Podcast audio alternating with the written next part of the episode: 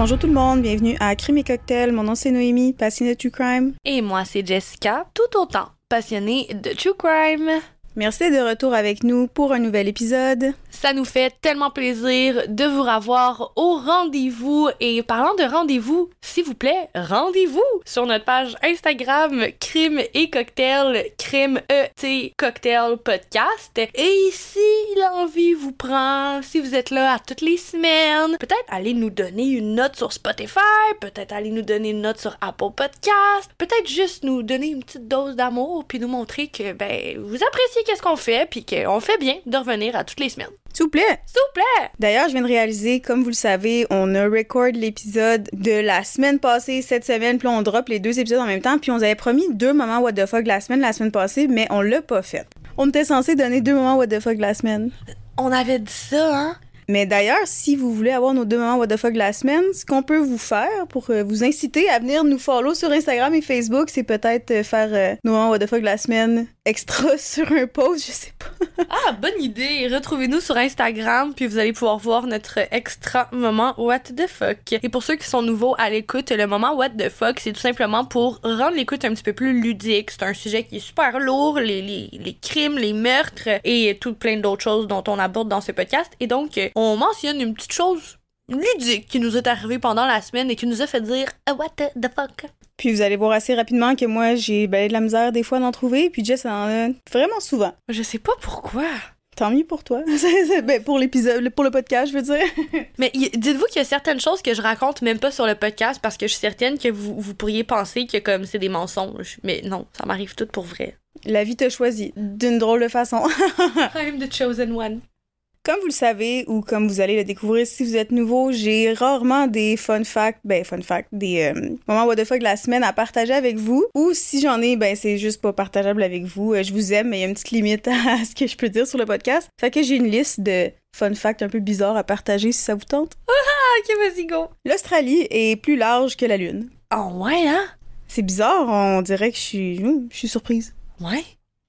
Ça, ça me surprend pas. Les écouteurs peuvent euh, augmenter les bactéries dans vos oreilles, mais ça, c'est pas très surprenant. Mais là, of course, genre, c'est l'affaire la plus.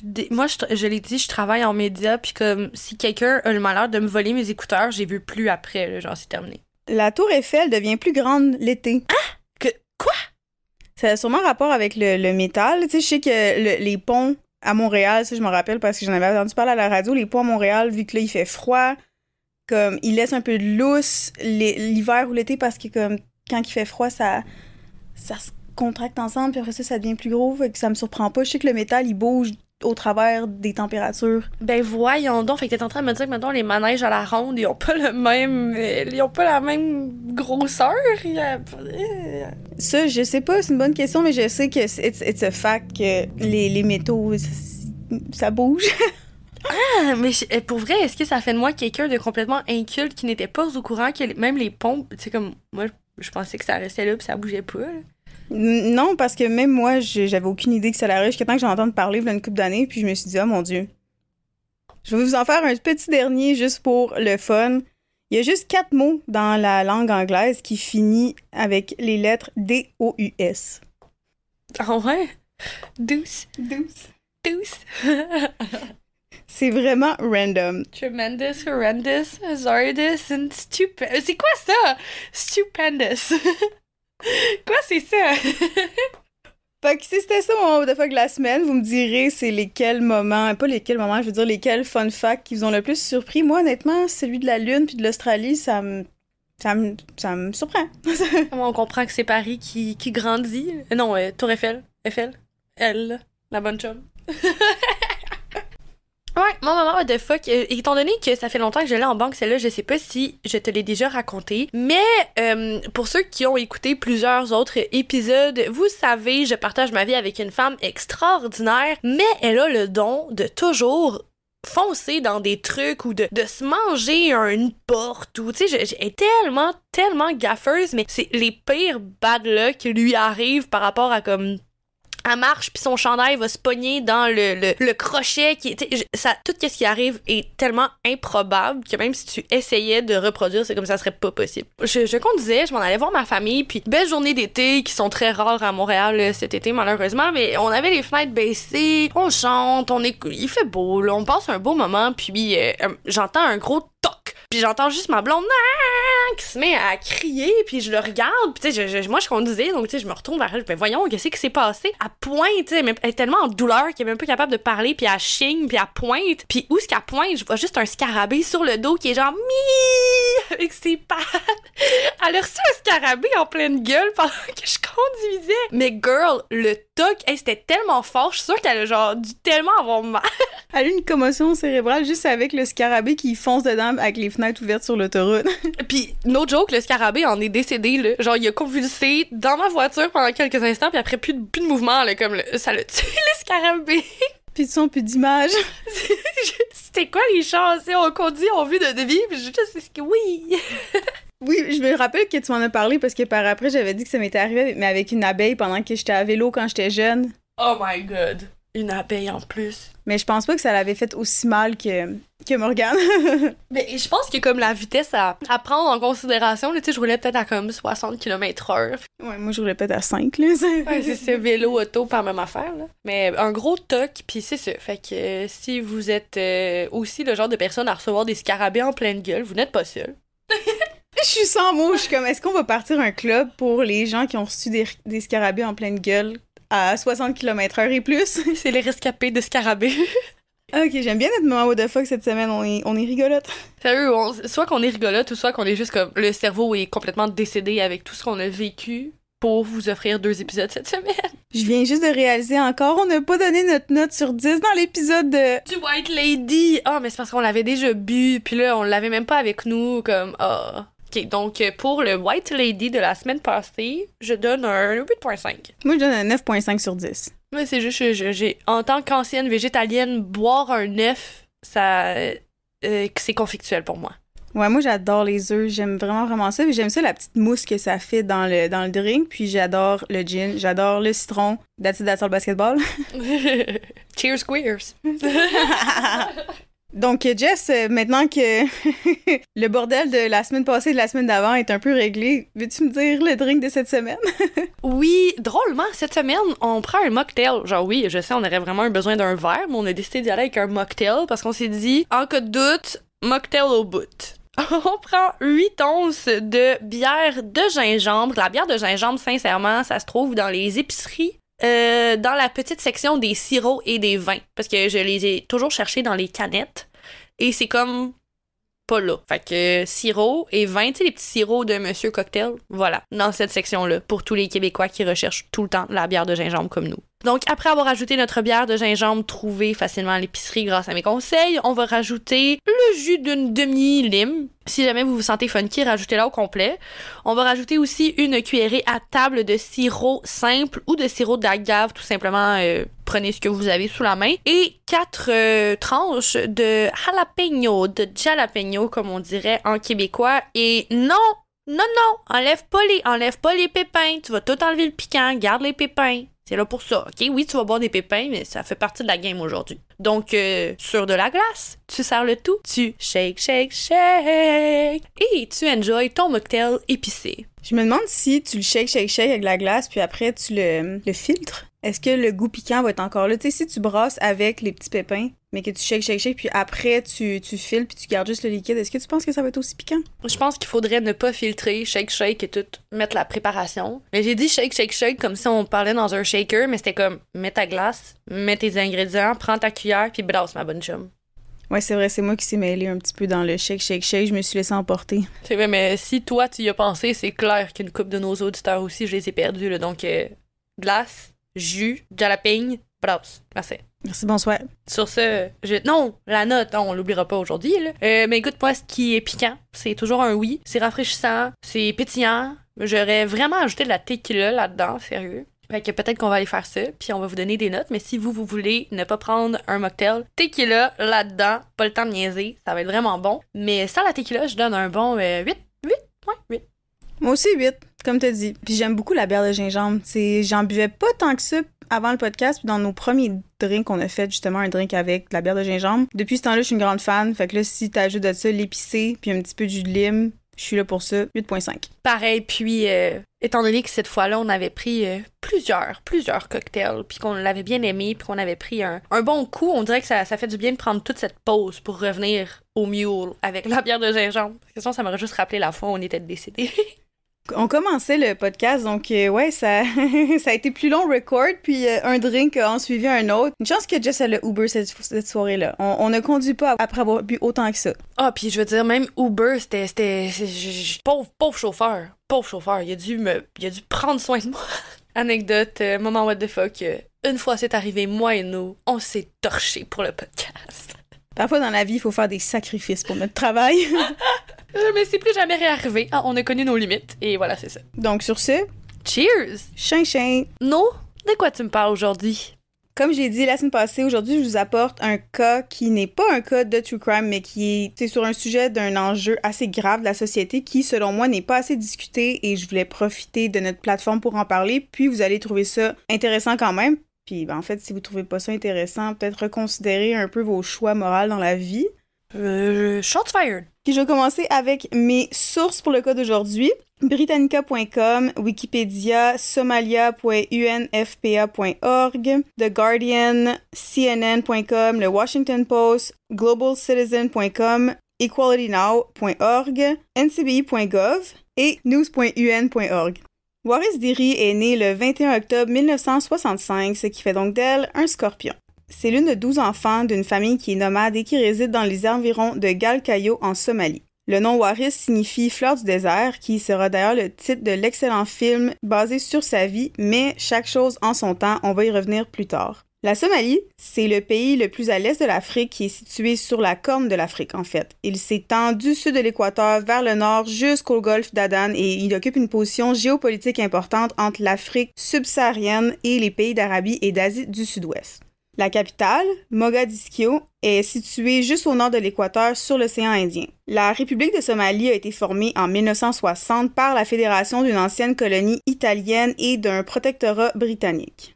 C'est aussi un pays d'extrême géographique. Le climat est principalement sec et chaud avec des paysages de savane épineuses et semi-désertiques et les habitants de la Somalie ont développé des stratégies de survie économique tout aussi exigeantes. Hormis une zone côtière montagneuse au nord et plusieurs vallées fluviales prononcées, la majeure partie du pays est extrêmement plate avec peu de barrières naturelles pour restreindre la mobilité des nomades et de leur bétail. Les Somaliens sont des musulmans basés sur des clans et environ les 3 cinquièmes suivent un mode de vie mobile, poursuivant le, poursuivant le pastoralisme nomade ou l'agropastoralisme. De nombreuses années de conflits, de graves sécheresses et de famines ont laissé la Somalie dans un état de crise. Des centaines de milliers de Somaliens ont été déplacés d'ailleurs par la guerre. Les pénuries alimentaires chroniques ont entraîné des taux élevés de malnutrition dans de nombreuses régions du pays. Une grande partie de la Somalie est dépourvue d'approvisionnement en eau ou d'installations sanitaires adéquates. La choléra, la rougeole, la tuberculose et le paludisme sont répandus. L'absence d'infrastructures de santé ou de bien-être dans le pays, en grande partie détruite après des années de conflit, a laissé les organisations humanitaires internationales se débattre pour fournir des services essentiels normalement offerts par le gouvernement. Leurs efforts sont aussi entravés par la violence continue et la plupart des Somaliens ont peu ou pas accès aux soins de santé. L'islam est la religion dominante de la Somalie, pratiquée par plus de 99% de la population. La grande majorité des Somaliens sont sunnites et de l'école Shafi de jurisprudence islamique. La constitution du pays déclare l'islam sa religion officielle et interdit, ils interdisent aux musulmans, pardonnez-moi, de se convertir à d'autres religions et ils interdisent aussi la propagation de toute religion autre que l'islam et exigent que toutes les lois se conforment aux principes généraux de la charia. Il y a quelques minuscules minorités chrétiennes de religion traditionnelle africaine ou autres au pays, mais par contre, en tant que somalien musulman, il n'est pas permis de changer de religion, donc être chrétien est considéré illégal en Somalie. Bien que la constitution somalienne n'interdit pas explicitement la conversion, les constitutions du Puntland et de Somaliland le font, ainsi que la charia islamique qui est établie par les lois du pays. Malheureusement, la Somalie c'est surtout connue pour quelque chose de très, très sombre. Les filles et les femmes sont vues même pas comme des objets, mais pire encore parce que les objets sont mieux traités que les filles et les femmes en Somalie. Il existe une tradition absolument barbare, inhumaine, aucun mot dans le vocabulaire français ne peut décrire à quel point cette procédure est dégueulasse que 99% des filles et des femmes âgées de 15 à 49 ans en Somalie ont subi. Il s'agit de l'excision, la mutilation génitale féminine et la Somalie détient le titre de la capitale mondiale des mutilations génitales féminines. Excisée à l'âge de 5 ans, Waris Diri n'a que 13 ans lorsqu'elle s'enfuit du camp nomade où elle vit avec ses parents, des éleveurs et ses 11 frères et sœurs pour échapper à un mariage arrangé. Après plusieurs jours d'errance dans le désert somalien, elle rejoint Mogadiscio, la capitale de la Somalie. Elle se dirige ensuite à Londres où elle travaille pour l'ambassadeur de Somalie qui est aussi son oncle, mais le renversement du gouvernement somalien force l'ambassadeur et sa famille de partir en Somalie. Waris se retrouve donc seule, à Londres, et elle ne parle pas un mot anglais. Après quelques mois de travail dans un resto rapide et logeant dans un YMCA, pas comme la chanson, non, c'est un organisme qui vient en aide aux gens pour améliorer leur qualité de vie, donc aux gens plus démunis. Elle est repérée par le photographe britannique Terence Donovan qui l'a fait poser pour la couverture du renommé calendrier Pirelli en 1987. C'est alors que sa carrière internationale de top modèle commence. La même année, elle joue un second rôle dans le film de James Bond. Elle apparaît sur les podiums de Londres, Milan, Paris et New York et dans des magazines de mode tels que Elle, Glamour et Vogue. Au milieu des années 90, lors d'une entrevue pour le magazine Marie-Claire, elle témoigne de son excision et des mutilations sexuelles subies encore par des millions de fillettes en Afrique. C'est alors qu'elle est contactée par le Fonds des Nations Unies pour la population et devient ambassadrice de bonne volonté de l'ONU contre les mutilations génitales féminines. Elle abandonne ses fonctions et depuis 2003 continue son travail et son action au travers de sa propre fondation à elle. D'ailleurs, le 11 septembre 2013, elle a contribué à ouvrir à Berlin le premier centre médical holistique au monde pour le traitement et soins des victimes de MGF en collaboration avec l'hôpital Wal Fried en tant qu'hôpital de coopération de la fondation Fleurs du désert. C'est quoi MGF? MGF, c'est l'acronyme pour mutilation génitale féminine. OK, merci. Le Centre des Fleurs du désert a reçu d'ailleurs la médaille Louise Schroeder du LAN de Berlin en 2016. Donc, les mutilations génitales, appelées MGF, comme que merci Jess de m'avoir demandé de préciser parce que je l'avais pas fait, ça désigne toutes les procédures impliquant l'ablation partielle ou totale des organes génitaux externes féminins ou toute autre lésion des organes génitaux féminins pour des raisons non médicales. Il n'y a aucun avantage médical connu à cette pratique néfaste qui est un obstacle important pour lutter contre la pauvreté et faire progresser d'autres domaines du développement humain. Les personnes qui sont soumises à des MGF courent un risque d'infection grave, des complications à la naissance, d'hémorragie et même de mort. Elles sont également vulnérables au mariage précoce, au décrochage scolaire, aux troubles de la santé mentale et à la réduction des opportunités de croissance, de développement et de revenus durables. Plus de 200 millions de femmes et de filles dans le monde vivent avec les conséquences des MGF. Comme j'ai dit plus tôt, 99% des filles et femmes âgées entre 15 et 49 ans ont subi une MGF et la majorité ont été coupées entre l'âge de 5 et 9 ans. Tout ça, c'est selon l'enquête sur la santé et la démographie somalienne de 2020. Malgré les résolutions des Nations Unies appelant à l'élimination des mutilations génitales féminines, la pratique reste quasi universelle en Somalie avec un taux de prévalence de 99% Des estimations récentes indiquent que plus de 2,1 millions de filles en Somalie sont à risque de MGF entre 2015 et 2030. Donc, c'est encore super récent et c'est même pour le futur parce qu'on est seulement en 2023. Puis je voulais en parler plus tard, mais je pense que c'est important d'en parler tout de suite parce que Jess me demandait entre les lignes, voir si j'allais en parler, mais en fait, l'excision, c'est de se faire enlever le, clitoris. Je vais en parler plus tard, mais je voulais juste le préciser tout de suite que le clitoris, c'est le seul organe de plaisir pour la femme. En fait, même l'homme n'a pas l'équivalent. C'est le seul organe humain, point, qui est fait strictement pour le plaisir. Les hommes, oui, ils ont leur oui-oui avec lequel ils ont du plaisir, mais ils font aussi pipi avec ça. Je veux dire, nous, on a l'urètre et on a le clitoris. Donc, c'est, c'est, ouais, voilà, c'est le seul organe ever. Il est fait juste pour le plaisir, puis tu l'enlèves. Je pense que c'était vraiment important d'en, parler tout de suite, juste qu'on ait toutes les idées claires sur le sujet qu'on est en train de parler en ce moment. on comprend pourquoi que c'est fait. Là. C'est, comme j'ai dit tantôt, il n'y a pas aucune raison médicale qui est une bonne raison pour faire l'excision. C'est vraiment juste pour contrôler. À 100%, puis euh, je trouve que c'est... Euh, c'est bien de mettre la table pour, euh, pour le reste de l'épisode parce que faut le dire, là, c'est, Ça, parle, ça parle de soi-même de se dire que c'est le seul organe qui est fait juste pour le plaisir puis qu'on le retire. Donc, merci Jess d'avoir fait l'intervention tantôt, même si vous, vous l'avez pas entendu. Moi, je l'ai entendu. De retour au programme principal en Somalie, les moteurs sociaux et les causes profondes des MGF découlent de l'inégalité entre les sexes, notamment le désir de contrôler la sexualité féminine, le soutien aux récits religieux, l'accès limité à l'éducation et aux opportunités économiques pour les filles et les femmes, l'assurance du statut social des filles ou des femmes, la chasteté ou la possibilité de se marier. La pratique a persisté en raison des croyances selon lesquelles les femmes et les filles non excisées sont immorales, impure et physiquement indésirable. De plus, la procédure d'excision est généralement effectuée par des personnes qui n'ont pas de formation médicale et de nombreux militants résistent aux efforts des professionnels de la santé pour pratiquer des MGF à la place. Les Fonds des Nations Unies pour la population a déclaré que les professionnels de la santé formés qui pratiquent des mutilations génitales féminines violent les droits des filles et des femmes à la vie, à l'intégrité physique et à la santé ça réglera pas le fléau puis le problème si c'est des médecins qui commencent à faire l'excision à la place des personnes qui sont pas médicalement aptes à le faire. Ça va juste continuer d'aggraver le problème. Puis je comprends qu'il y a certaines personnes qui peuvent se dire le problème va rester là quand même, même si on n'essaie pas de, entre guillemets, faire la procédure de la bonne façon. Je trouve vraiment pas que c'est la solution à, à, avoir des médecins faire ça à la place. Je trouve que ça fait juste donner raison aux personnes qui font ça, puis on devrait vraiment pas considérer ça comme une solution. Oui, c'est ça, c'est leur donner un médecin spécialisé pour faire quelque chose qui est complètement immoral. moi, je suis d'accord avec toi là-dessus.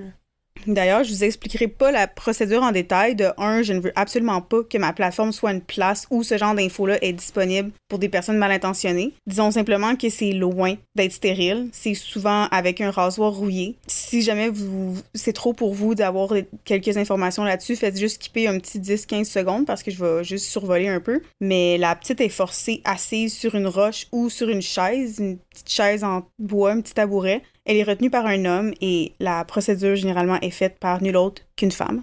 Dans un article de 2017 pour CNN, il est écrit qu'environ les deux tiers des filles qui subissent des MGF en Somalie sont soumises à l'infibulation, décrite comme la forme la plus extrême de MGF, qui laisse les filles avec leurs lèvres cousues après l'excision du clitoris. Ça rend presque impossible d'uriner et d'avoir ses règles, car la fille est obligée de le faire au travers d'un trou de la taille d'une allumette. Ça veut pas dire que toutes les formes de MGF est acceptable, puis c'est toujours une violation des droits humains, mais c'est elle qui est vraiment la pire. Dans les quelques 30 pays du monde où les MGF sont encore pratiqués, il peut y avoir une stigmatisation profondément enracinée à l'encontre de ceux qui ne passent pas par la procédure qui est souvent considérée comme un élément crucial d'un, passage à l'âge adulte. Dans certains endroits où la résistance au MGF s'est développée, comme dans certaines régions rurales du Kenya, les communautés ont cessé d'exiger leurs filles et ont plutôt commencé à concevoir de nouvelles cérémonies qui peuvent servir de rite de passage sans causer de dommages physiques. Mais dans de nombreux endroits, la pratique reste omniprésente même si elle est techniquement interdite. En 2016, la journaliste de CNN Awa Aden Mohamed a rencontré la jeune Istar, 15 ans, qui avait été mariée à un homme de 70 ans dans l'est de la Somalie. Il avait payé 10 chameaux et un fusil pour elle. Oh, des chats! Oh, sérieux! Istar avait été soumise à l'infibulation. Comme c'est le cas pour de nombreuses filles qui ont subi ce type de MGF, son nouveau mari n'a pas pu la pénétrer pendant les rapports sexuels, qui sont soit dit en passant des viols. Il a utilisé un poignard traditionnel pour l'ouvrir, mais il l'a fait avec tant de force que le poignard a pénétré profondément, affectant les parois du vagin et lui ont coupé le col de l'utérus. Istar a commencé à saigner abondamment, forçant sa famille à demander de l'aide médicale et des conseils. Bien qu'elle soit maintenant hors de danger immédiat, elle est profondément traumatisée et sans surprise, elle ne veut pas retourner auprès de son mari. Bien que ce soit utilisé comme excuse, il n'y a aucune obligation religieuse pour les filles de subir une MGF. Cela ne se produit pas non plus dans le vide. Les mutilations génitales féminines sont directement liées à d'autres formes de violence à l'égard des femmes et des filles. La violence domestique est également très répandue dans ce pays-là et plus des trois quarts des femmes mariées entre 15 et 49 ans pensent qu'un passage à tabac peut être justifié dans certaines circonstances. Le soi-disant mariage d'enfants est également très répandu et souvent considéré comme un moteur des MGF. Comment ça? C'est un servicieux, c'est une roue qui tourne, c'est, c'est toute un, tradition, si je peux dire ça comme ça. Tu, tu, vends. En fait, non, j'ai pas, j'ai pas à le dire. Tu vends ta fille, c'est littéralement ce qu'ils font. Puis pour qu'elle soit pure pour un homme plus vieux qui va avoir de l'argent, mais là, tu veux que, ton, que ta fille soit pure pour l'homme plus vieux pour être de la vendre pour un bon prix. Mais t'as pas le choix de l'exciser parce que Ah. sinon elle est vue comme impure puis immorale. Puis là, ça continue, le cycle continue. Puis tu sais, tantôt je disais que c'est les femmes la plupart du temps qui excisaient les petites filles, puis pas de dénigrer ces femmes-là qui font ça parce que eux aussi, elles sont, elles sont brainwash. Eux aussi ont passé au travers de ça, puis elles sont juste comme un peu le fruit de, de toute la torture qu'elles ont, qu'elles ont vécue. Puis c'est absolument pas la faute de la femme là-dedans, mais c'est ouais, c'est pour ça que le, le mariage d'enfants, c'est, c'est, c'est ça qui est considéré comme un des plus grands moteurs pour les MGF. Merci beaucoup. Comme j'ai dit tantôt, la Somalie, c'est un pays où que la, la température est assez difficile et l'été, après de nombreux mois de sécheresse, les écoles ferment et malgré que ce soit un énorme soulagement pour beaucoup que la sécheresse termine, ben ça signifie également que les filles courent désormais un risque énorme. De nombreux citadins retournent dans les zones rurales et les familles pensent que c'est le bon moment pour elles d'organiser des cérémonies de MGF. C'est la période de l'année où les filles courent un risque extrême.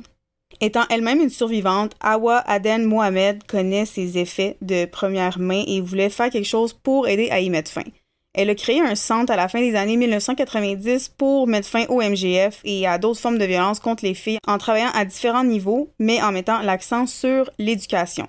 On le dit, on le redit souvent, la prévention pour des crimes, c'est l'éducation, c'est la prévention. C'est honorable, c'est je suis vraiment contente que cette femme-là a mis tout ce qu'elle avait en son pouvoir pour donner cette chance-là, cette porte d'ouverture-là à certaines autres filles de ce pays-là. Le centre offre une scolarisation gratuite à plus de 800 filles orphelines et déplacées à l'école primaire et à 1600 filles de plus de 13 ans dans l'éducation entre guillemets non formelle. À l'échelle nationale, seulement 24,6% des filles fréquentent l'école. Ça, je parle toujours de la Somalie en passant. Mais grâce au travail des personnes impliquées dans le centre, la scolarisation des filles dans le nord-est de la Somalie est passée à 40% C'est le taux le plus élevé du pays. Awa a dit, je cite, Nous enseignons à chacune de ces filles les méfaits des MGF et comment y mettre fin. Nous essayons de persuader ces filles que leur destin n'appartienne qu'à elles. Elles peuvent briser le cycle de la violence dans leur propre vie et dans leur famille. La Somalie a promis d'interdire les MGF depuis plusieurs années, mais n'a pas encore donné suite.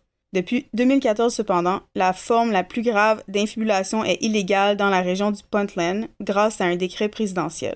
Fin de la citation. En 2012, la Somalie a introduit une nouvelle constitution censée interdire les mutilations génitales féminines. Mais quelques années plus tard, il y avait peu de suivi et l'UNICEF estimait toujours que jusqu'à 98% des filles et des femmes avaient été excisées.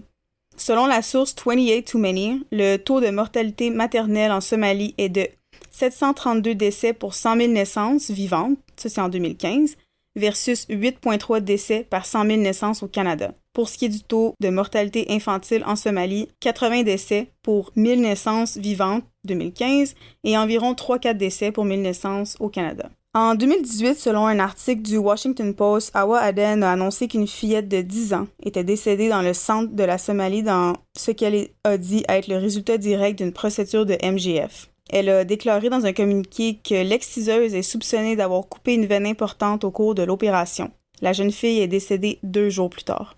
Elle leur a dit La femme qui a pratiqué l'opération n'a pas été arrêtée, mais même si elle l'était, aucune loi ne garantirait qu'elle ne soit punie pour cet acte. Ce n'est qu'un cas parmi tant d'autres qui se produisent quotidiennement à travers la Somalie. Fin de la citation. En 2013, Soher Al-Bata, 13 ans, est morte aux mains de Raslan Fadl, un docteur, bien que ce dernier nie toujours avoir effectué l'opération qui l'a tué. Son cas a provoqué l'indignation des observateurs locaux et internationaux, considéré comme une rare opportunité de condamnation pour une pratique largement répandue malgré son interdiction officielle en Égypte en 2008. Il est le premier médecin égyptien à avoir été reconnu coupable d'avoir pratiqué des mutilations génitales féminines et il n'a purgé que trois mois de sa peine. Après un premier acquittement, il a été condamné en janvier 2015 à deux ans et trois mois de prison pour homicide involontaire, mais a évité de purger sa peine. Premièrement, je, veux juste souligner, la personne est accusée d'homicide et reçoit deux ans? Deux. Genre, un, deux, là. Je sens qu'il n'y a pas juste Jess qui va capoter avec les informations qui vont suivre, fait qu'attachez votre truc avec de la broche comme qu'on dit au Québec. Leila Fadel, journaliste à la radio publique nationale américaine, l'a retrouvé en décembre 2015 et a découvert qu'il continuait à pratiquer la médecine dans un hôpital public près de sa ville natale de Mansoura. C'est pas tout. Selon Reda Eldanbouki, du Centre d'orientation et de sensibilisation juridique des femmes qui a représenté Soher lors du procès, Il a fallu jusqu'en avril de l'année 2016 pour que le docteur Rawan se rende. Il le fait après s'être réconcilié avec la famille de la jeune fille. Tout ça, vu qu'il s'est réconcilié avec, ça l'a annulé les deux ans de sa peine. Puis il a ensuite passé juste trois mois de prison.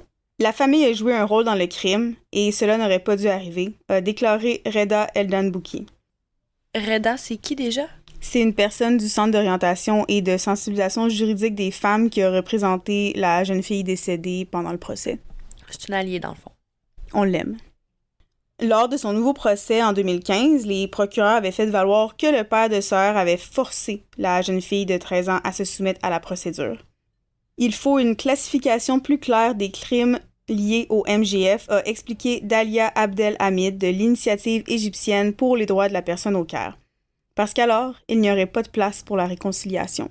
Jamais mon père aurait accepté que je me fasse exciser. C'est pas normal, y a pas de contexte religieux à ça, puis ça c'est vraiment juste pour contrôler la femme, c'est toujours pour ça, puis c'est juste pour faire souffrir. Je déteste ça quand les gens amènent la religion là-dedans parce que ça n'a aucun bon sens, puis jamais un père est censé vouloir enlever un organe féminin à son enfant, puis pas juste ça, même s'il le faisait d'une façon stérile, c'est tellement dégueulasse qu'il fasse ça. Puis en plus de ça, oh moi, j'ai pas de mots, puis je me perds un peu dans mes paroles, mais ça me ça dégoûte, puis c'est exactement pour ça que je voulais en parler sur le podcast. Je pense que, premièrement, merci d'apporter ce, sujet-là dans le podcast. Puis, deuxièmement, je pense que, sincèrement, le, nombre de tragédies, de drames humains qui sont perpétués au nom de la religion, tu sais, je veux dire, euh, oui, on, en fait, on envoie les vestiges tous les jours, puis je l'affirme ici haut et fort, mais de forcer sa femme à se couvrir parce qu'elle est impure et ne peut pas se montrer dans le jour. Moi, je ne comprends pas ça. Je ne comprends pas comment, au nom de la religion, tu peux te permettre de contrôler quelqu'un à un point de contrôler son habillement. Donc, même si j'ai, si on considère que j'ai un profond malaise avec le fait de ne pas avoir le droit de porter ce que tu veux, imagine à quel point c'est conflictuel pour moi d'imaginer que des parents qui se disent des parents aimants peuvent faire subir ce genre de traumatisme autant physique qu'émotionnel à leur enfant au nom de la religion puis au nom de la tradition parce qu'il n'y a pas a pas de logique, il y a pas de but c'est vraiment au nom de la tradition et de la religion. Puis les gens peuvent bien dire ce qu'ils veulent sur la génération woke, mais c'est pour ça qu'il y en a des gens woke qui se lèvent puis qui crient puis qui disent ben voyons donc, on c'est pas parce qu'il y a une tradition, il faut continuer. Tu sais, je veux dire, au Québec, on en a des traditions qui ont pris le bord puis qui sont parties. On a gardé notre poutine, on a gardé notre pâté chinois, mais on tue pas des gens ou on, on, on traumatise pas des gens au nom de la religion puis de la tradition. Tu sais.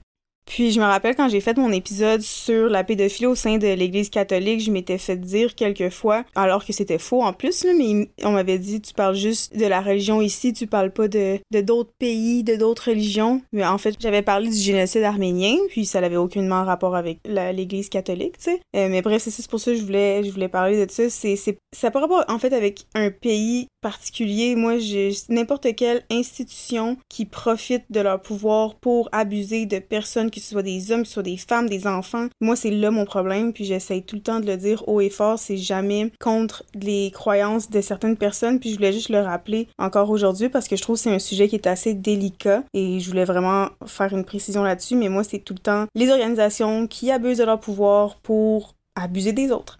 Puis aussi, c'est notre opinion à nous. Puis c'est tellement correct si vous avez une opinion qui est divergente. En fait, je t'annonce tout de suite, ma bonne chum, c'est ça la beauté de l'existence humaine, c'est qu'on est tous différents. Et que si on mentionne nos idées dans le podcast, moi et Noémie, on, les, on est les dernières personnes à penser qu'on a la science infuse. Donc si vous écoutez ce podcast et vous êtes en désaccord avec certains de nos propos, ben c'est tellement correct, puis ça fait juste en sorte que c'est ça fait de vous un humain, tu sais, d'avoir vos propres valeurs, vos propres idées. Nous, c'est notre plateforme, on parle de nos idées, on, on revendique ce qui est important pour nous, mais ça veut jamais dire qu'on essaie d'invalider ou de délégitimiser vos croyances à vous. Que ce soit dit, tout le monde est le bienvenu ici et toujours, toujours, tout le monde est traité avec amour. Sauf les pédophiles. Et sauf si vous excisez vos petites filles. Merci. On va maintenant retourner au programme principal. en 2017, la mère d'un enfant de 3 ans a été la première personne reconnue coupable de MGF au Royaume-Uni. 3 ans. La femme ougandaise de 37 ans et son partenaire ghanéen de 43 ans, tous deux de Walthamstow, dans l'est de Londres, ont été accusés d'avoir coupé le clitoris de leur fille pendant un congé de l'été 2017. Quand je dis un congé de l'été 2017, en fait, ils ont pris des vacances, entre guillemets, pour aller dans un autre pays pour faire exciser leur enfant de 3 ans. Parce qu'on s'entend que ce n'est pas possible de le faire à Londres comme ça serait pas possible de le faire ici. là. Vous allez être surpris dans quelques minutes. Je veux dire, ici, si tu le fais, t'es- t'es- t'as des, t'as des répercussions ju- ju- judiciaires, non? Ah, ok, vas-y, let's go. Quand j'avais dit attacher votre sucre avec de la broche, je mentais pas. Alors que les parents avaient été libérés sous caution, la police a fouillé le domicile de la mère et a trouvé des preuves de sorcellerie, y compris des tentatives de sorts qui visaient à faire taire les professionnels impliqués dans l'affaire. La police a trouvé des sorts écrits, écrits à l'intérieur de 40 limes congelés et de deux langues de bœuf avec des vis incrustées dans le but apparent de faire taire la police, les travailleurs sociaux et les avocats. Je vais continuer avec d'autres histoires. Tasnim, âgé aujourd'hui de 55 ans, fait partie de la communauté réformiste slash progressiste Dawoodi Bora du Canada et membre de l'Association of Progressive Dawoodi Bora de l'Ontario. Elle a accepté de parler à Global Citizen, accompagnée d'un autre membre de la communauté prénommé Zanoub et à la nièce de Tasnim, Khadija, sous couvert d'anonymat évidemment, et elles ont parlé de leur expérience en matière d'excision. Tasnim et Zainub ont subi des mutilations génitales féminines dans leur pays d'origine avant de venir au Canada. Maintenant, elles veulent que les MGF cessent. Leurs noms ont d'ailleurs été changés pour protéger leur identité. C'est quand même fou, hein? Même quand ils vivent au Canada, même qu'ils sont dans des organisations pour ça, il faut quand même qu'ils changent leur nom pour protéger leur identité. Bref, je, me laisse emporter par mes émotions, puis je vais focuser sur l'histoire pour bien rendre hommage au cas d'aujourd'hui, mais ça me bouleverse. Quand Tasnim, c'était une petite fille d'environ 6 ou 7 ans, elle a été amenée chez une femme qu'elle ne connaissait pas, avec trois autres filles de son âge. On leur avait dit qu'elles allaient à une fête. Les petites filles attendaient, tandis qu'une par une, elles étaient amenées dans une pièce séparée pour être excisées. Est-ce que t'imagines la torture mentale? Parce que je veux dire, tu, tu peux pas, tu peux pas te faire exciser et ne pas hurler, là. Fait que t'imagines les pauvres petites filles qui attendaient que leur tour vienne, qui attendaient. Aïe, aïe. Imaginez-vous de vous retourner vers votre mère ou vers votre père, même si vous n'avez pas une bonne relation avec eux, même si de juste vous retourner pour avoir du secours, vous êtes dans la pire douleur possible qui existe, vous voulez juste qu'on vous sauve, puis c'est c'est de leur faute à eux, puis il y a personne qui vient vous sauver. Parce que les personnes qui sont supposées te protéger, c'est eux qui ont perpétué cet acte-là. Pour vrai, c'est, c'est, c'est terrible. Je me souviens juste que chaque fille est entrée dans la pièce et c'était tellement effrayant. Je me souviens pas du processus réel, peut-être que je l'ai bloqué ou quelque chose comme ça, mais je me souviens d'être allée avec des amis et que cela s'est produit, a déclaré Tasnim. Sa cousine Zainab a déclaré Je m'en souviens très bien. Elle a interrompu le silence qui s'était installé durant l'interview après que Tasnim ait terminé son histoire. Aujourd'hui, Zainab a 63 ans. Originaire du Kenya, elle a subi la MGF à peu près au même âge que Tasnim avant de venir également au Canada, toutes deux vers l'âge d'environ 9 ans. J'ai été retenue à la maison, de l'école et j'étais seule. Je me souviens du rasoir. Il a fallu plusieurs années avant que l'une ou l'autre des femmes en parle à qui que ce soit. Je me souviens d'être assise sur les tabourets bas par terre. Les tabourets mesurent peut-être environ 2 pouces de haut et vous êtes assise là. Je n'avais pas de pantalon. Il y avait ma mère et peut-être deux autres personnes là-bas. Un était guérisseur et je me souviens juste du rasoir et je me souviens que ça faisait mal. Ça faisait très mal. On l'a ensuite fait asseoir devant un poêlon à charbon où on lui a dit d'attendre pour guérir à la chaleur du feu. Oh non, non! Oh my god! Et puis ma mère m'a dit ne le dis à personne et c'était tout. Les familles de Zénub et Tasnim ont toutes deux été excommuniées des principales communautés d'Aobi Bora dans leur pays d'origine pour leur franc-parler. Le courant dominant, ils essaient essentiellement de contrôler tout ce que vous faites et ils voulaient également contrôler toutes les affaires de la communauté, a expliqué Tasnim. Une étude de 2016 rédigée par l'organisation anti-MGF SAIO a révélé que des femmes avaient subi la pratique à l'intérieur des frontières canadiennes. Pour ceux qui suivent un petit peu l'actualité, je veux juste rappeler ici que il y a eu un cas où possiblement une personne avait été excisée ici au Québec et que la DPJ a répondu que ce n'était pas de ses affaires parce qu'il s'agissait de la religion. Je veux juste le, laisser. Finalement, la personne n'avait pas été excisée, là, je dois le donner, mais la DPJ avait quand même répondu ça. Je dis ça, je dis rien. L'étude a interrogé 385 femmes à travers le monde, principalement de la communauté d'Aoui Bora, et a révélé que parmi ces femmes, 18 d'elles, soit 5%, vivaient au Canada et avaient toutes subi une MGF et deux avaient subi l'intervention au Canada même. La MGF a été ajoutée au Code criminel du Canada en 1997 en vertu de l'article 268 sous la forme de voie de fait grave. Toute personne impliquée dans les MGF peuvent être inculpées, les parents qui participent volontairement à la pratique ou la planifient par exemple. Il est également illégal d'amener des enfants hors du pays pour que la pratique soit pratiquée, un concept qui est connu sous plusieurs noms dont coupe de vacances.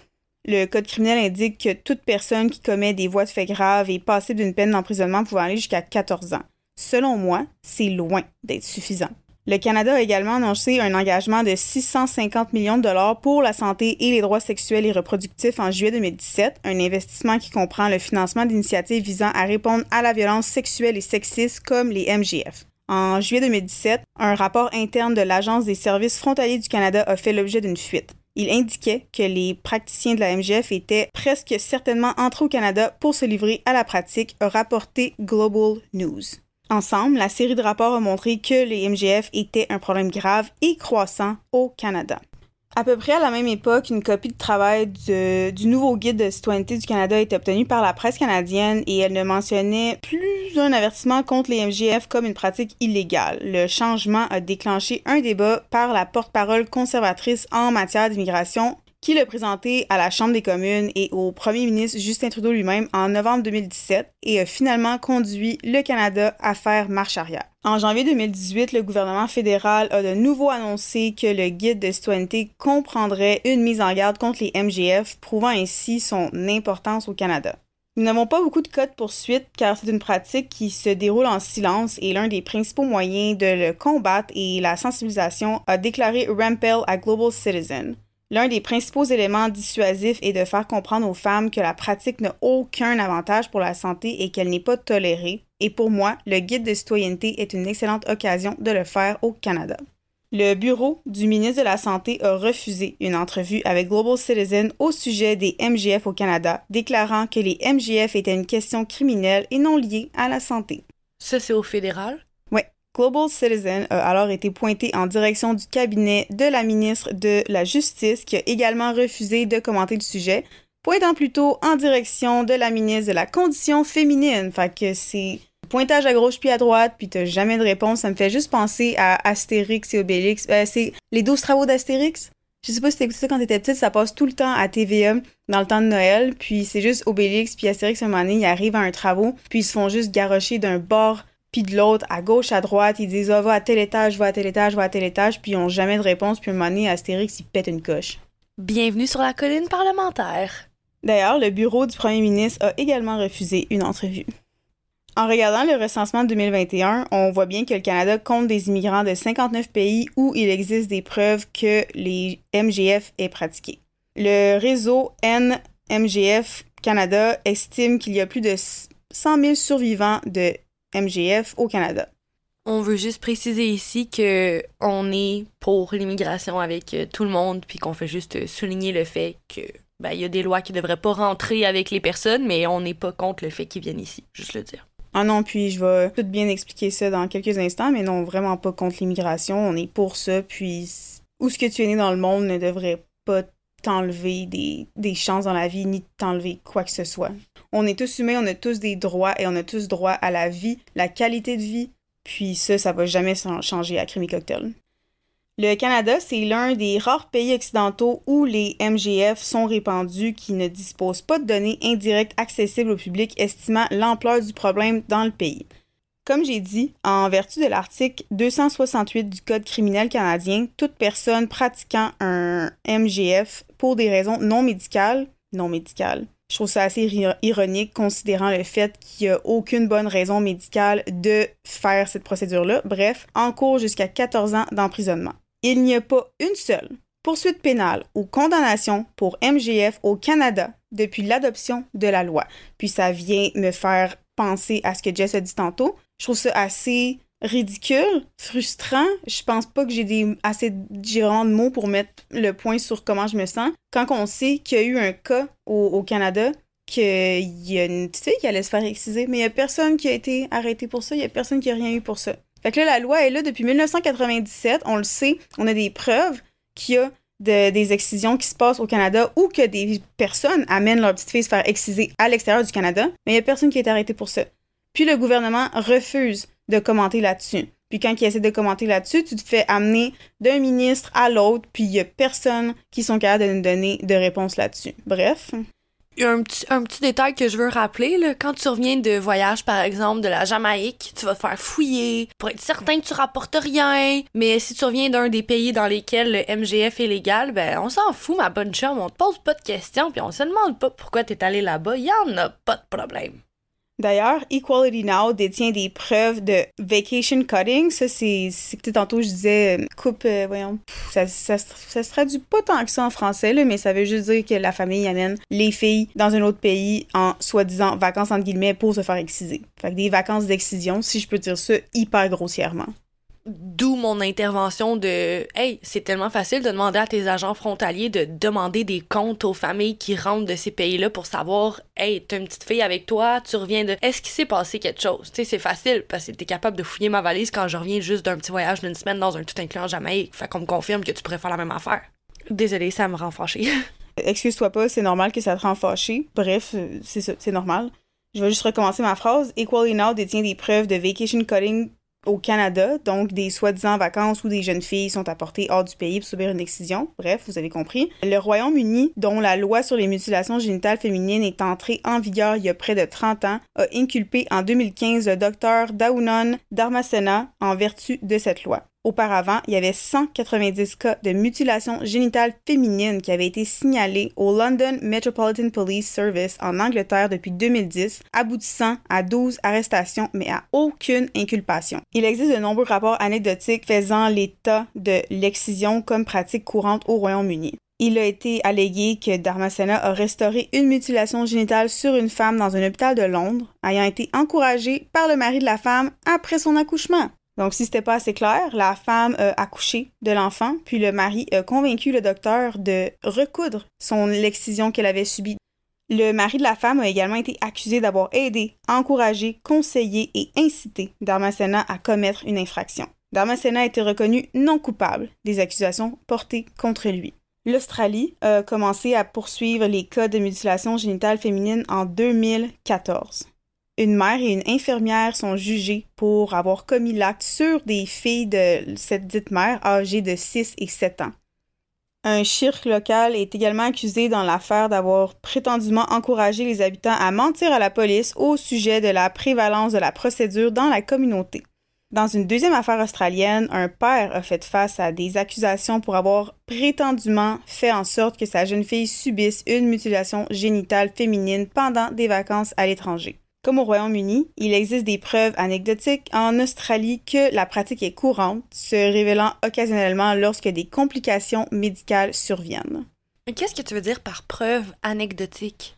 C'est des preuves pas fondées, mais comme c'est sans preuve un peu. Parce que C'est c'est comme pas une étude, mais c'est des témoignages puis des, des oui-dire. oui, tu sais, si la petite fille de 9 ans arrive avec comme des complications médicales faites à ça, tu sais, tu peux pas prouver qu'est-ce qui s'est comment ça s'est passé, qu'est-ce qui s'est passé, mais tu peux prouver que c'est arrivé, mais qui, quand, comment, quoi, tu peux pas vraiment. Ouais, non, je comprends complètement. En 2009, une affaire danoise a abouti à une peine de deux ans pour une mère qui avait laissé ses filles subir des mutilations génitales féminines lors d'un séjour au Soudan. Seulement deux ans.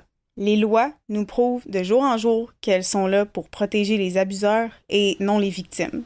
Comme Jess l'a dit tantôt, c'est nos propres opinions qu'on dit sur le podcast. Je veux pas dire que les lois, c'est absolument ça qui sont en place pour. Moi, c'est c'est l'impression qu'elles me donnent. Je vais en rester là Ou vous pouvez aussi aller faire vos recherches et constater. La France, qui a un droit pénal très similaire à celui du Canada concernant les MGF, a poursuivi avec succès plus de 40 cas. Finalement, en 2022, le premier ministre du Canada, Justin Trudeau, a dit Aujourd'hui, journée internationale de tolérance zéro pour les mutilations génitales féminines, nous nous réunissons pour condamner cette violence des droits humains qui menace la santé physique et mentale et le bien-être des femmes et des filles au monde entier. La pandémie de COVID-19 a entravé certains des progrès réalisés à ce jour pour mettre fin à cette pratique violente. Les Nations Unies estiment également que 2 millions de filles supplémentaires risquent de subir des MGF d'ici 2030 en raison des effets de la pandémie. La pression sanitaire continue qui a été posée par le COVID-19 a également limité la capacité des programmes de plaidoyer et des services sociaux à fournir aux femmes et aux filles un accès aux soins de santé sexuels et reproductifs. En 2019, Le gouvernement s'est engagé à investir en moyenne 1,4 milliard de dollars annuellement d'ici 2023 pour soutenir la santé et les droits des femmes, des enfants et des adolescents partout dans le monde par l'intermédiaire d'organisations mondiales et d'organisations non gouvernementales canadiennes et internationales, dont 700 millions de dollars par année spécifiquement pour la santé et les droits sexuels et reproductifs. Cela comprend également 325 millions de dollars financés par des organisations de la société civile canadienne qui seront affectés à 11 projets de santé et de droits sexuels et reproductifs pour atténuer les effets disproportionnés de la pandémie sur les femmes et les filles et aider à accroître l'accès aux services essentiels en mettant l'accent sur les sous-Afriques sahariennes. En ce jour, nous réaffirmons notre ferme engagement à mettre fin au MGF aucune femme ou fille ne devrait jamais vivre dans la peur de subir des sévices physiques ou psychologiques qui menacent son bien-être et violent ses droits humains. Je veux juste dire qu'à date, j'entends tellement Trudeau. Genre, tu, tu m'aurais pas dit que c'était un speech de Trudeau, j'aurais dit Ah, c'est-tu Trudeau ça? Le Canada continuera de promouvoir et de protéger la santé et les droits sexuels et reproductifs des femmes et des filles. En plaidant pour l'égalité des sexes, nous continuerons à bâtir un avenir plus sûr, plus juste et plus brillant pour tous. Fin de la citation. Je veux pas dire que c'est mal qu'est-ce qu'il a dit. Moi, je veux, je veux ça, un premier ministre pour mon pays qui est pour l'égalité des sexes et pour tout. Je veux absolument pas que ce soit un autre parti que je nommerai pas qui est contre l'aide à mourir, qui est contre les droits des homosexuels, et etc. Mais ça veut pas dire que qu'est-ce qui est en place est sans faille fois mille. Puis quand je dis c'est du Trudeau tout craché, ça veut pas dire. Ça veut juste dire. c'est ça, ça paraît que c'est lui. Je, si, si, si, tu connais la politique, tu le sais. c'est mhm. Trudeau.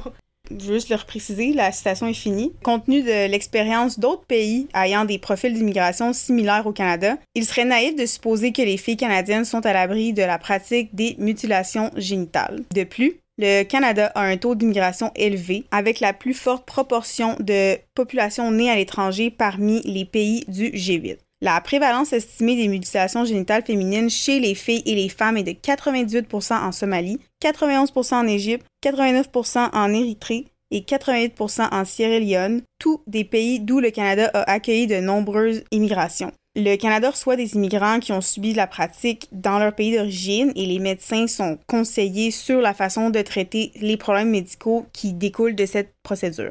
Avant de continuer, je tiens fortement à préciser qu'en aucun cas il est acceptable de dire qu'une solution à ce problème est de stopper l'immigration. Premièrement, vous faites juste condamner ces jeunes filles avec ce genre de pensée-là, en plus de les priver de soins médicaux adéquats faits par des professionnels au pays et vous les empêchez d'avoir une chance de s'en sortir. De plus, on n'a rien fait au Québec et au Canada et ou, presque rien concernant les génocides faits par l'Église catholique sur les peuples autochtones ni concernant les milliers d'abus et de viols commis par les membres de cette organisation. De dire qu'il faudrait ralentir l'immigration, c'est non seulement raciste, mais c'est salement hypocrite vu l'histoire du pays. Et je veux juste dire que si ça vous fait friser les oreilles d'entendre que c'était un génocide pour les Autochtones et les pensionnats, ben écoutez ce que le pape a dit quand il est venu au Québec. Parce qu'il l'a dit, c'est un génocide. De retour au programme principal. On se fâche beaucoup aujourd'hui, non? C'est normal si ça vous, ça vous fâche pas. Je pense que vous avez quelques questions à vous poser. Bref, d'autres pays occidentaux ont pris activement des mesures pour empêcher cette pratique. En 2012, le gouvernement néerlandais a lancé une déclaration contre les mutilations génitales féminines connues sous le nom de passeport santé destiné à aider les filles à risque et leurs parents à résister à la pression familiale pour pratiquer la pratique lors de la visite des pays d'origine. Une campagne est actuellement en cours au Royaume-Uni pour que les immigrants signent une déclaration promettant de ne pas soumettre leurs filles à la pratique avant d'être autorisés à rentrer dans le pays. Merci! Trudeau, allô! Les poursuites pour mutilation génitale féminine sont délicates parce qu'elles peuvent obliger une fille à impliquer ses propres parents dans un crime, fille qui est terrorisée et brainwashée en plus, et il est difficile d'obtenir des preuves fiables concernant un crime qui est commis à l'étranger. Cependant, nous n'en faisons pas assez pour protéger les filles et les femmes qui risquent de subir cette intervention qui est interdite au Canada. Il est temps que nous prenions des mesures appropriées pour prévenir les mutilations génitales féminines, comme celles initiées par d'autres pays ayant des profils d'immigration similaires. Je vais revenir à Waris Derry. Aujourd'hui, elle a deux garçons et elle est toujours aussi présente dans le combat contre l'excision féminine. C'est grâce à elle que, jeune fille, j'ai découvert l'atrocité que subissent les filles à travers le monde qui sont victimes de MGF. C'est un combat qui a toujours été très proche de mon cœur. Je me souviens encore quand j'ai écouté le film Flore du désert dans le sous-sol de ma tante. Je pense que j'avais 8 ans, 9 ans. Puis je me... souvent, quand j'explique cette histoire-là, les gens n'en reviennent pas que j'aille eu l'autorisation d'écouter, de, ben, de regarder ce film-là. Mais moi, j'ai été élevée de façon de me faire réaliser certaines choses, peut-être même si j'avais un jeune âge, mais de me le faire bien expliquer. Parce que je trouve qu'on oublie souvent que les enfants, oui, sont jeunes, mais ils comprennent vraiment plus que qu'est-ce qu'on pense. Puis moi, ça m'a vraiment sensibilisé, ça m'a pas traumatisé du tout. En fait, ça m'a aux gens autour de moi, ça m'a sensibilisé à non seulement la chance que j'avais, mais aussi ça m'a fait comprendre que c'est pas parce que c'est venu vraiment faire un beau cercle dans ma vie parce que ça m'a fait comprendre que oui, il y a des choses qui se passent dans le monde. Moi aussi, j'ai le droit d'avoir des choses qui se passent dans ma vie, même si c'est peut-être pas au même degré que certaines choses. Ça m'a vraiment aidé dans mon cheminement personnel, puis j'ai vraiment pu réaliser plein de choses, puis j'ai l'impression que si je suis aussi connectée avec les gens autour de moi maintenant, c'est parce que j'ai eu droit quand j'étais jeune de comprendre certaines choses que parfois on, laisse pas vraiment comprendre aux enfants. Je trouve que c'est vraiment important. Puis je suis vraiment contente maintenant d'avoir une plateforme pour parler de certaines discussions qui sont pas assez connues dans le monde. Puis je comprends vraiment pas pourquoi qu'on parle pas de l'excision féminine. En fait, je dis je comprends pas, je l'ai dit au début du podcast, mais je suis pas déconnectée de la réalité. Je le sais que c'est parce que les femmes, on est femmes, puis le seul crime qu'on a commis, c'est d'être née une femme. Ouf, si celle-là vous a pas donné des frissons, je, sais pas qu'est-ce qui va vous en donner. Puis je veux absolument pas que ce soit ici une question de, de genre. Euh, toutes les personnes ont, comme je viens de dire, on a tous nos propres problèmes à combattre. J'ai fait aussi un épisode sur la masculinité toxique et comment ça tue aussi les hommes et comment les hommes, leur santé mentale n'est pas prise en considération. Et ça aussi, c'est un autre fléau. Je, je veux vraiment pas que ce soit une question de genre, mais selon tout ce qui arrive dans le monde, tout ce qui est arrivé historiquement. Là, en ce moment, moi, je parle de l'excision féminine, je parle des femmes, puis c'est vraiment ça que je veux apporter dans le sujet du podcast. J'essaie absolument pas de dénigrer d'autres genres ou de dénigrer d'autres problèmes de d'autres personnes. Euh, j'espère que ça s'est rendu assez clairement qu'est-ce que j'essayais de, de, dire. Je pense que c'est important de pas se sentir mal de parler de certaines choses parce qu'on a peur de, de fâcher ou de froisser d'autres personnes. Je trouve que c'est important de tout s'asseoir puis s'écouter parce que tout le monde vit des problèmes. Puis moi, le problème que j'ai décidé de discuter aujourd'hui sur le podcast, c'est mutilation génitale féminine. Puis si je l'ai trop dit dans le podcast, puis que je commence à vous taper ses nerfs, ben je vais leur dire 150 000 fois s'il faut parce que je trouve qu'il faut en parler. Un gros merci pour cet épisode, sincèrement. Je, vous nous avez entendu se fâcher, puis euh, en fait, je trouve que c'était juste un épisode qui était tellement bien monté, mais surtout un sujet qui était plus qu'important à aborder. Puis je veux juste rebondir sur l'aspect où tu as dit euh, que tu voulais pas froisser personne. Je trouve ça quand même assez plate qu'en 2023, on se porte notre plateforme, on me confirme qu'on doit rien à personne. On vous adore, puis ça nous fait plaisir d'être là, mais comme on fait tout ça de manière ben, bénévole. Puis si on a envie de propager des idées, puis d'aider certaines causes qui nous tiennent à cœur, ben je vous annonce que euh, si ça vous plaît pas, vous pouvez juste quitter la plateforme qu'on crée. Puis je veux dire, je trouve ça plate qu'en 2023, t'as passé autant de temps à faire tes recherches, puis que tu doives préciser que tu veux pas... Euh, tu sais, je, je trouve ça plate que tu doives marcher sur des œufs à la fin de ton épisode, puis ça fait juste me mettre en perspective que, guys, tant qu'à dire de quoi de méchant, faites juste Il y a rien qui vous, oblige à être là. On a le droit d'avoir nos opinions, puis je suis vraiment contente que tu aies partagé le tien aujourd'hui. Parce que moi, je suis d'accord avec toi, puis j'espère qu'il y en a qui vont être d'accord avec toi. Puis ceux qui seront pas d'accord, ben, vous êtes autant les bienvenus la semaine prochaine, mais juste parlez-nous avec amour si vous voulez nous parler de, cet épisode. Puis euh, c'est ça. On dirait que je vois déjà les, commentaires possibles venir à cause du dernier sujet controversé dont on a traité, mais aujourd'hui, je vais dire que ça passera pas, là. C'est ça qui est ça. En fait, c'est pas. En fait, moi, si vous avez, vous êtes pour l'excision, euh, on va vous juger haut et fort parce que c'est pas comme euh, avoir un fétiche sur les pieds, là. C'est pas euh, quelque chose qui s'explique bien. C'est pas un contexte, comme j'arrête pas de le dire. Il y a aucun contexte religieux. Il y a aucune raison médicale pour se faire exciser. C'est vraiment juste pour contrôler la femme encore et toujours. Moi, ce que je voulais vraiment pas frustrer, c'est de dire que, ben, notre seul crime, c'est d'être née une femme. Je sais que certaines personnes sont nées femmes, mais ne sont. C'est un sujet qui est assez glissant. Mais je voulais juste préciser que il y a beaucoup de causes dans le monde pour lesquelles on, doit se battre en ce moment. Puis celle que j'ai choisie pour cet épisode-là, c'est pour les personnes qui sont nées femmes et qu'elles se font exciser et que leur seul crime a été de naître femme. Moi, je, je cherche absolument pas à insulter personne, mais comme Jess a dit, c'est un peu plat de devoir s'expliquer autant que ça. Surtout quand on est juste là pour vous aimer, puis pour essayer d'aider. Puis si jamais vous nous envoyez du négatif, sachez que ça va pas se rendre à nous. Parce que moi puis Jess, de un, on est une team solide, on a beaucoup de monde autour de nous, puis on va juste vous renvoyer de l'amour. Nous, on est vraiment sur une fréquence, tu je, dis souvent ça, je sais pas comment que je dirais ça en français, euh, une pulsation du cœur comme une fréquence de juste d'amour inconditionnel. Puis si vous nous envoyez de quoi de méchant, ben on va juste vous renvoyer la même chose, mais en amour. Fait en espérant que ça puisse peut-être vous aider.